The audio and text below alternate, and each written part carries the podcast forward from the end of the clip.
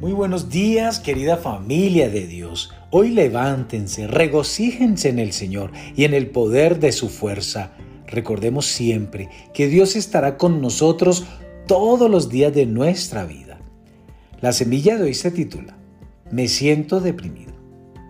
Hoy vamos a renovar ese pensamiento que dice, me siento deprimido. Todo lo hemos sentido alguna vez. La depresión es ahora la principal causa de discapacidad en el mundo. Muy a menudo, la depresión es la ira dirigida hacia nosotros mismos por nuestras fallas y equivocaciones.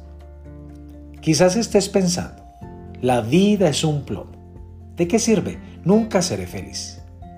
Estos pensamientos están diseñados para robarte el gozo y la confianza que solo se producen una fuerza sobrenatural en nuestras vidas. Vamos a cambiarlo hoy mismo. Primero, deja de condenarte a ti mismo. La condenación es una mentalidad que te roba la alegría y la paz.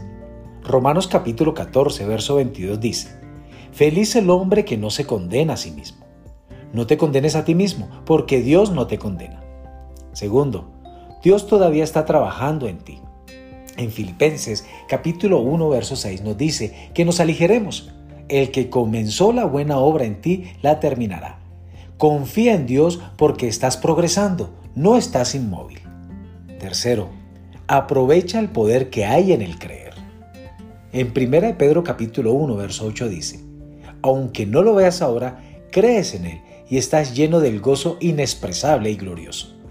Cree en la promesa de Dios sin importar lo que sientas y la depresión comenzará a irse. Cuarto, rechaza la vergüenza. Jesús tomó tu vergüenza en la cruz. No importa lo que sientas o lo que hayas hecho. Todos estamos lidiando con algo. Si te sientes en oscuridad, recuerda, Dios está contigo, incluso en el valle. Quinto, rodéate de personas positivas. El pensar y hablar positivamente es contagioso, al igual que el pensar negativo. Rodéate solo de aquellos que crean una atmósfera de victoria en su actitud y sus palabras para tu vida. Sexto, recuerda, tú no eres incapaz. Los pensamientos de incapacidad traen depresión. El Espíritu Santo es nuestro ayudador. Él no te ha dejado solo y nunca lo hará. Séptimo, la depresión proviene de un sentido de impotencia.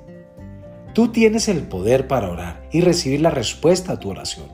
Este sentido de poder trae gozo a tu vida.